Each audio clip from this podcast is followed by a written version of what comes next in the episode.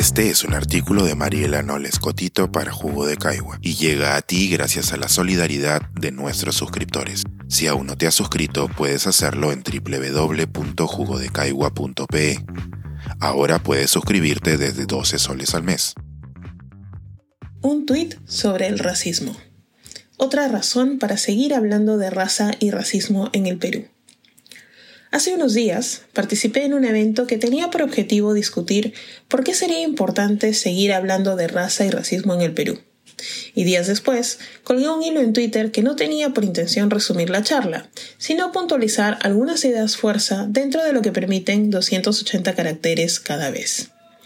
En él decía que era pertinente seguir hablando de estos temas porque la procedencia étnico-racial y territorial de los actores sociales que participan activamente en el reciente estallido social, por ejemplo, ha sido un elemento fundamental en la respuesta gubernamental y la construcción de las narrativas sociales sobre la coyuntura. Asimismo, en él afirmaba que no hemos aprendido mucho en estos 200 años como nación, porque la dicotomía político-social que sostenía la creación de nuestro orden nacional República de Indios versus República de Españoles, había sido reemplazada modernamente por otras dicotomías, tales como Lima y provincias, vecinos y pobladores, nosotros y ellos, patriotas e influenciables. Fórmulas que, a la postre, ilustran un poco sobre quiénes cuentan y quiénes no. Finalmente, cerraba con la premisa de que el racismo afecta de manera transversal todos los campos de nuestra vida y afirmaba que este no es un lastre del que nos hemos liberado después de 200 años. Si acaso, la coyuntura lo ha hecho aún más evidente.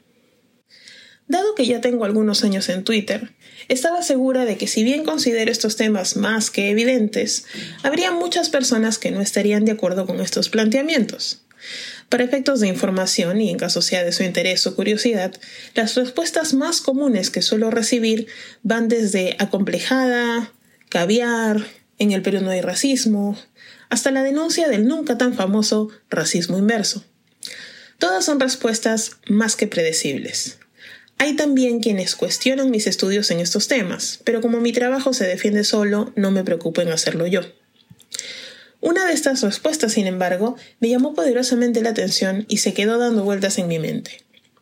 El sentimiento y hasta la intención del tweet era familiar. He recibido este tipo de respuestas innumerables veces. Pero debo admitir que lo que me llamó la atención, además del uso de signos de admiración, fue su autoría y lo que significa o representa. El tuit me respondía, en el Perú vivimos el racismo inverso.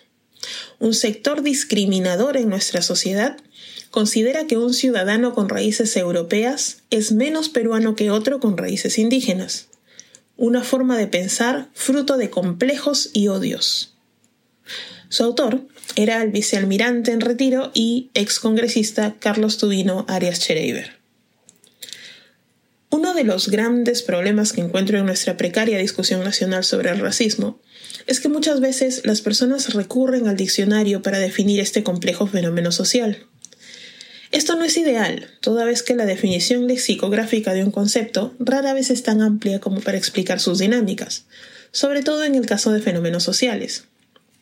Ensayo entonces una definición desde las ciencias sociales.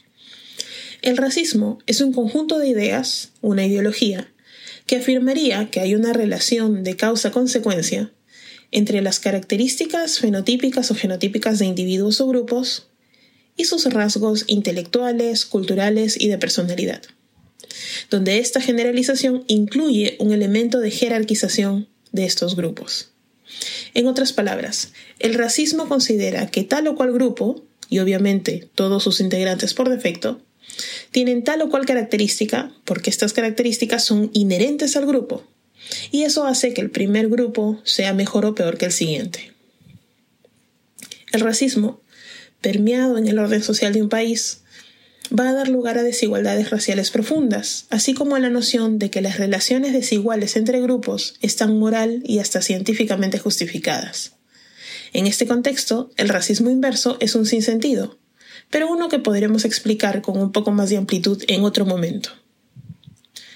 Otro de los problemas que encontramos quienes estudiamos estos temas en un país negacionista del fenómeno como el Perú es que muchas personas parecen empecinadas en ignorar su carácter estructural y más bien buscan reducirlo a instancias aisladas y personales.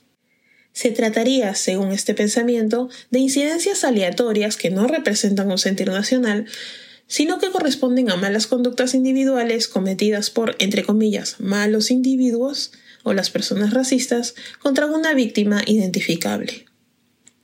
¿Cómo se relaciona esto con el tuit antes mencionado? se preguntará. Le explico. El autor del tuit no es mi vecino o un ciudadano común y corriente, sino una persona que durante ocho años sostuvo uno de los cargos nacionales de representación más alto. Esto quiere decir que sus valores y desvalores, lo que piensa y su posición sobre ciertos temas son relevantes por su relación con su trabajo oficial.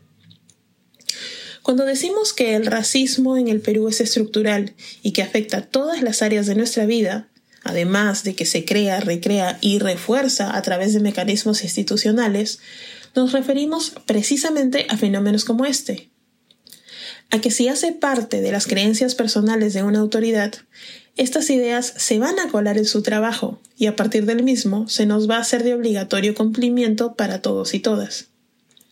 Sin herramientas para reconocer el racismo, dado que es un tema sobre el cual no tenemos siquiera herramientas colectivas para discutir, este se va a seguir instaurando sin límites en nuestras interacciones cotidianas, a manera del contenido que consumimos, nuestras relaciones, nuestras prácticas colectivas y las normas que nos gobiernan. Ni mencionemos el tuit que he utilizado de ejemplo, porque estoy segura de que muchos de nuestros representantes y autoridades nacionales, como espejo social, pueden pensar de manera similar y tener una opinión que también se alinea con la definición de racismo antes expuesta. Este representante congresal considera que habría un sector de la sociedad acomplejado y o lleno de odios que cree que los peruanos no descendientes de indígenas serían menos peruanos. Fuera de que este sector, acomplejado entre comillas, estuviera o no compuesto por personas indígenas o afrodescendientes, él no lo indica, así que no voy a interpretarlo así, vale la pena preguntarse de qué manera esta postura influyó en el producto de su trabajo congresal y en su interacción con la ciudadanía y luego volver a repensar por qué estamos tan en contra de la idea de que el racismo es estructural y ubicuo a la sociedad en que vivimos, en un sistema que todos y todas reforzamos todos los días, aún sin quererlo, incluso desde una curul. Pensar, escribir, editar, grabar, coordinar, publicar y promover este y todos nuestros artículos en este podcast cuesta y nosotros los entregamos sin cobrar. Contribuye en www.jugodecaigua.pe barra suscríbete y de paso espía como suscriptor nuestras reuniones editoriales.